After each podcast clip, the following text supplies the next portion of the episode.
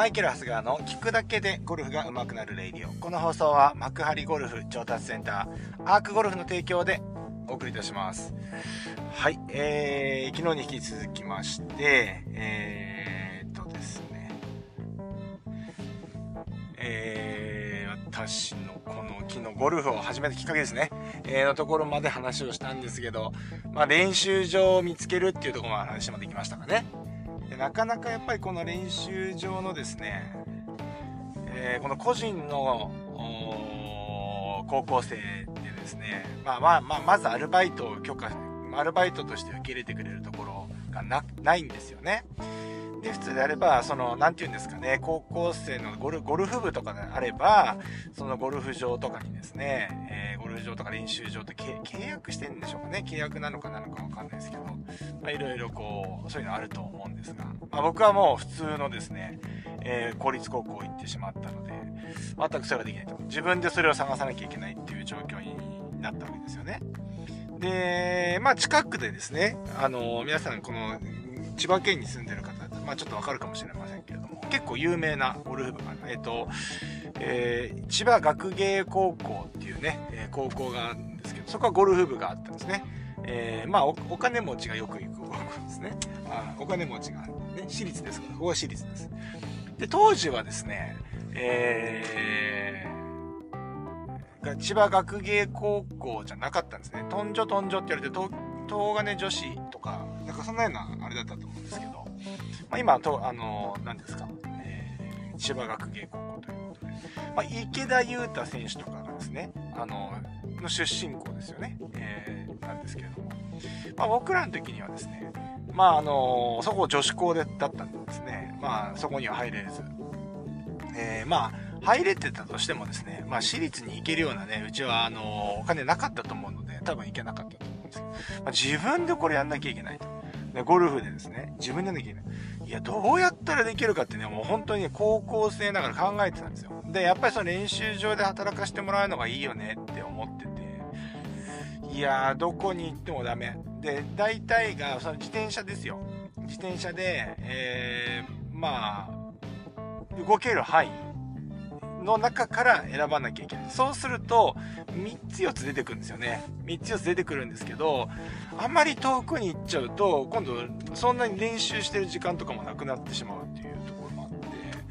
えー、まあ、すごい絞られてきたんですよね。で、最初はですね、その、通学路からちょっと外れるぐらいのところで探してたんだけども、全部やっぱり軒並み断られるわけですよ。まあ、もう門前払いに近いですね。もう一切話聞いてくれないです。もう今ちょっと大人になってからですね、じゃあ例えばそのね、あのそういう青年が来てですね、まあそういう熱い気持ちでですね、なんかこういろいろこうあったらですね、もうじゃあやってみるかみたいな話になりそうなもんですけど、まあそうですね、そういう熱さがね、もしかしたら出てなかったかもしれないですよね。そう。いやー、ダメかって言っても、でもね、本当にこう、その間もですね、どうしてもゴルフやりたくて、家でですね、まあ、あの、自分でコース作ったって言ってましたけど、それ以外にも素振りとか、筋トレとかね、あの、当時、日大が強かったんですよね。で、湯原さんとかね、倉本さんとか、まあそういう世代がこう活躍してた時代の日大でですね。で、倉本さんがやってるトレーニング本みたいなやつがね、な、ぜかしなきゃうちにあったんですよね。で親父のものだったのかわかんないですけど、まあそれを読みながらそれをトレーニングしながら、素振りをずっと、素振りですよ。ずっと素振りですよ。うん。やってて。いやー、ボール打ちたいなーっていう気持ちでずっとやってたんですけど、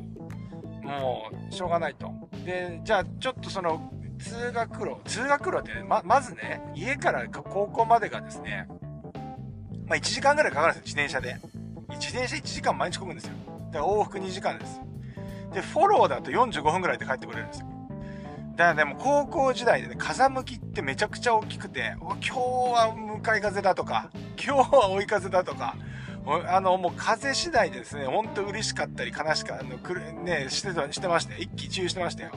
ねえ、なんかね、今はね、車でビュンって行くから、風なんかも全くね、ゴルフする時ぐらいしか気にしなくなりましたけど、当時はですね、風向きっていうのがですね、僕にとってはものすごい死活問題でですね、もう向かい風とかだともう死んだと思っても、これも今日は終わったみたいな感じになって、あの、ほんと九十九里の方の海の風、南風とかも地獄ですからね、ほんと向かっていく時。今度帰りの北風ね、冬のね、冬の北風も地獄ですね。はい。そう、そうなんですよ。だからね、まあそんなこんなで1時間変わってたんですけど、まあしょうがないと。で、その、もう逆サイドにですね、家と、あ、学校と家の、まださらに逆サイドに練習場があったんですよ。松尾、松尾ゴルフ練習場っていうのがあったんですけど、もう今なくなってしまったんですけど、いやもうそこ行くかと。もうそこ行って、あの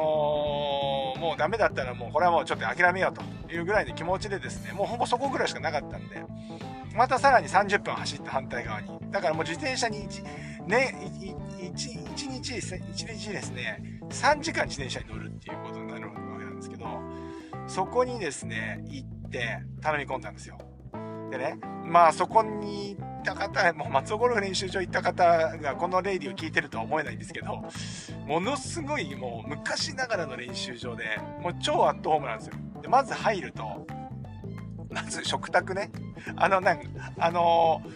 ー、もう本当に生活感が、まあ、あのー、生活感が丸出しのこの練習場でですね、ちょっと小窓からですね、おばさんが出てきてですね、あ、じゃあいいよ、つってコインをね、いくらいくらで、そこの小窓でなんかやるみたいなね、あの、とこで、その小窓の先はね、あの、食卓になってるんですよね。で奥の方でなんか誰かがね、あの、ご飯食べてるな、みたいなのがね、見えるんですよ。うん。でもなんかそんなようなゴルフ、そんな練習場で、えー、すいません。えっ、ー、と、まあ私こういうもんですと。えっ、ー、と、まあ、あの、本当に僕お金とかもうそういうのはいらないアルバイトっていうんじゃないんですけど、お金とかいらないんで、ちょっとあの、仕事手伝うんでボール打たせてもらえないですかって言ったら、あ、いいよみたいな話になって、え、いいんですか？みたいな。なんかもう、なんかあれだけ断られてきてですね、いいんですか？みたいな。そしたらまあ、なんだかんだ言って、そこの、うん、まあすごいそこからそこのおばさんとかねそこの社長にはお世話になっていくんですけれども。あのー、まああのとりあえずあの毎週日曜日ボール拾ってるから来なよあの来なよって言われてまずそこにって言って「あ分かりました」っつってもうすごい嬉しくてもうその日かちょっと眠れなかったら覚えてますね。で日曜日の朝ですね営業が始まる前にまあ、土日拾ってな、土日だったかな。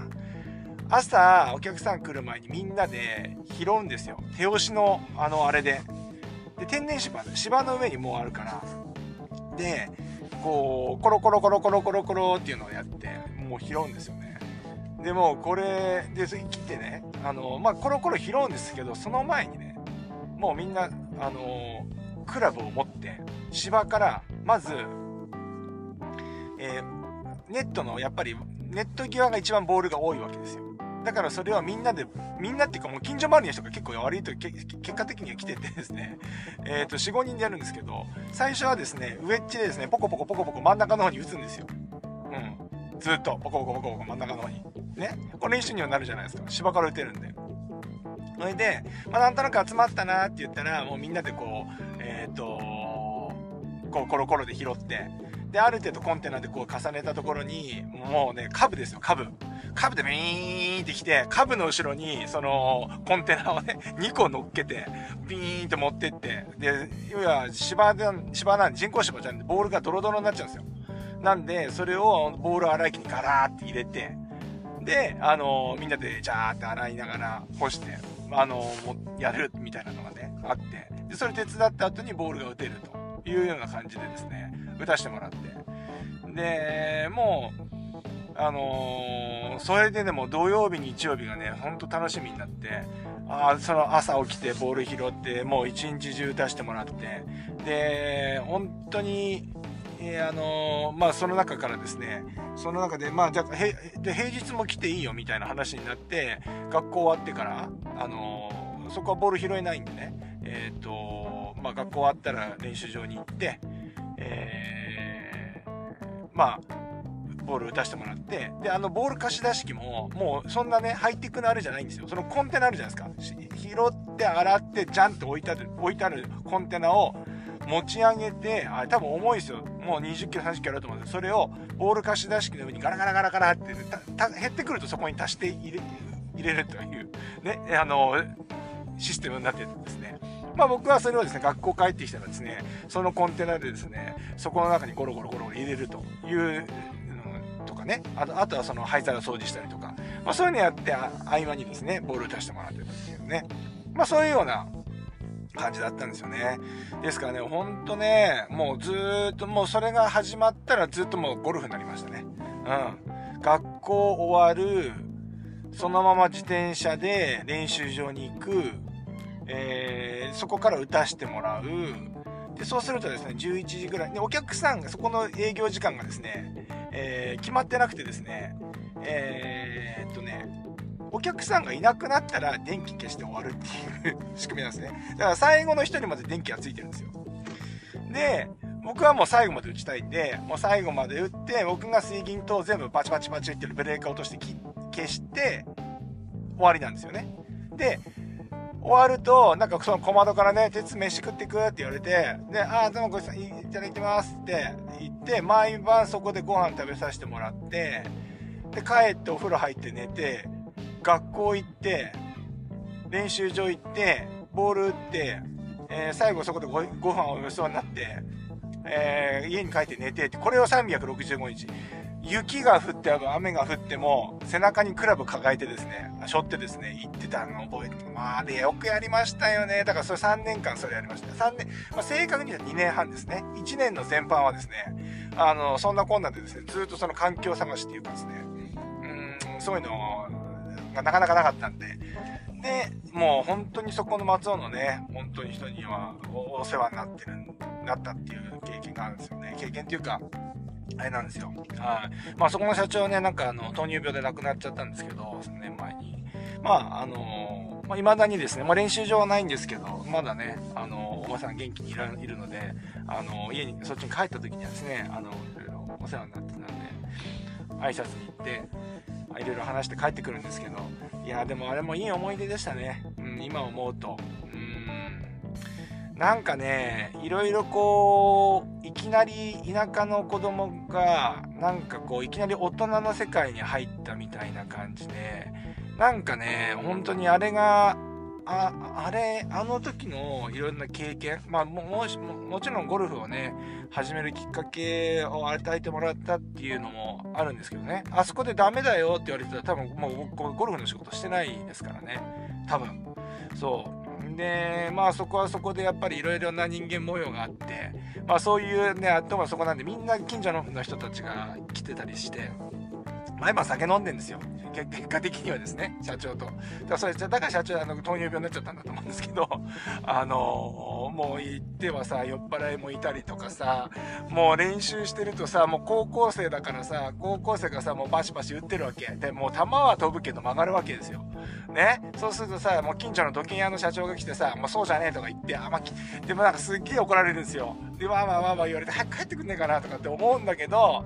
まあ帰らないんだよね。まただなとか思いながらさ、まあでもこっちは打ちたいから、もうそれ通り、それ言ったらや、皆さん教え魔に習って、教え魔 に捕まったことがある人はわかると思うんですけど、もう来ないでくださいって言えないんですよね。そう。だからもう、そういうの嫌だなとかさ、で、まあ、この間打ってるとさ、また来たよ、あの、あの時あの社長来ちゃったよ、つって、K さん、あの、来ちゃったよとか言って、もう嫌だなとかって、だんだん見ないようにしようと思ってやってんですけど、もう来るんだよね。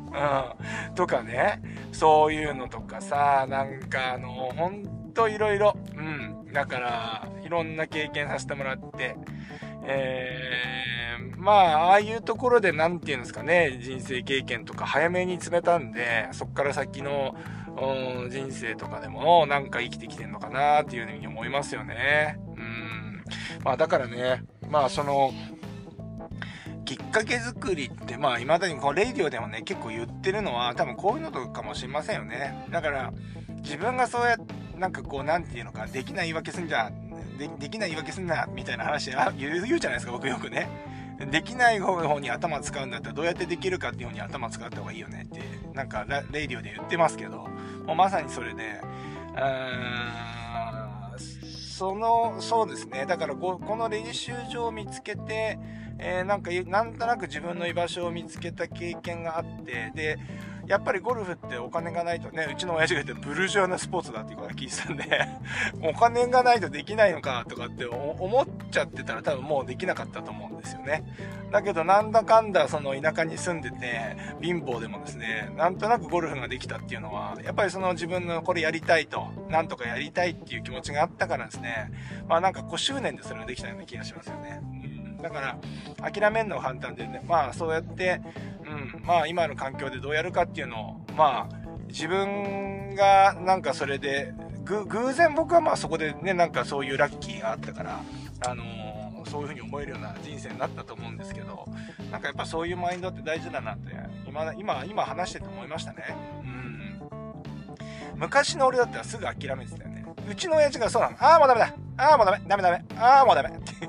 もうダメだよ。もうどうせ。もうダメ。ダメだよ、どうせ。もう、こういうタイプなんで、うちの親父。もう嫌なんだ、本当に話してると。本当に自分もネガティブになりそうで。もうダメ。もう、もうダメ。もうダメとは言わないけど、もう、なんかそんなようなタイプなんですよ。うん。なんか結構諦め早いタイプなんで、ね。なんか、あのー、そんな感じで、あれなんだなって、僕もだからそうやって、なんか結構ああいうのって親の影響を受けると思うんですよね。親の影響を受けると思うんで、そういうタイプだったんですけど、なんかあそこのゴルフのとこだけは、まあ、なんとしてもね、もう、なんかね、思いっきり打ちたいって思ったんだよね。思いいつも、その、なんていうの？庭で、ちょこんとしか打てないから、アプローチだからね。アプローチでちょーんとしか打てないから、思い切って打ちたいこのボールをっていうのがね、思って何度で庭からね、まああの、田舎だからポンって田んぼとか山にまで打ちはいいんですけど、これを道路まで行ってもいいと思って思いっきり打ったらどんだけ気持ちいいかっていうか思ってですね、もうその衝動に駆られながらですね、えーなんとかこのボールを思いっきり叩きたいっていう気持ちでですね、なんかこう、高校時代それをまず探してやるんですけどね。まあでもこんな、そんなこんなでですね、まあ僕はその高校生活と、そのゴルフのね、えー、ゴルフ生活ってこう始まって、もう本当に先ほど言ったように、もうそれだけ。もう本当に練習場、こう学校練習場帰って寝る、学校練習場帰って寝る、これだけです。で、やっぱりね、あのーこれが、あの、まあ、ボール打ってると今度コース行きたくなるんですよね。で、その社長もですね、新千葉っていうゴルフ場があって、そこのメンバーだったんで、んえっとね、年に1回は連れてくれるんですよ。で、それ楽しみに打つ、行くんですけど、いやー、やっぱこの間練習場で思いっきり打ちたいなと一緒で、コース行きたいなになるわけですよ。じゃあどうやったらコース行けるのかなって言って、まあもう、もうこれはまた近くのね、ゴルフ場にまた得意のアタックでですね、行くわけなんですが、まあ、あの、あるね、ゴルフ場、今で言うとサンドグリーンっていうね、ゴルフ場なんですけど、うん、そこにまだ新しい、まだプレーオープンだったのかな、うん、な感じで、まだ女、女性の方、女性の方がね、会長さんやられてですね、ビシッとね、なられる方ですね。で、マスター室周りも全員女性の方なんですよ。女性の方。で、えー、行ったらやっぱ結構怖かったんですけど、うん、めちゃくちゃ怖かったんですよ。で、ただ、話聞いてくれて、じゃあいいよ、みたいな感じで、キャディのバイトをね、えー、させてもらえることになるんですよ。高校2年の夏ぐらいだったと思うんですけど、そこからキャディ、キャディ、土日は、その、ボール拾った、ボール、ボールはね、あのえー、ボール拾った後に、拾った後に、早朝拾った後に自転車でですね、今度ね、コースまで、えー、そこでキャディをやって終わった後にあの回らせてもらうっていうこと。まあここでも人間模様があるんですよ。ここはですねもうね私もその何えー、何ですかもう本当にゴルフしかあの興味がないえー、ねあの子供だったんです子供、高校生の子供じゃないですかね、もうね。あだったんですけど、ここでですね、えー、初恋が初恋をするんですよね。もう本当に志仲間にですね、もう、あのね、そういう恋愛にね、その、なんていうんですね、うつつを抜かしてる場合じゃないのですね、ここでですね、まあ本当にあの、初恋をするんですよ。まあそれはまた次回ということで、こんなになっちゃったって20分もこんな話して、まあちょっとあの、まだまだそこのまだ高校生からまだ抜け出せないんですけど、まあそんな話でした。そんなわけで今日もいってらっしゃい。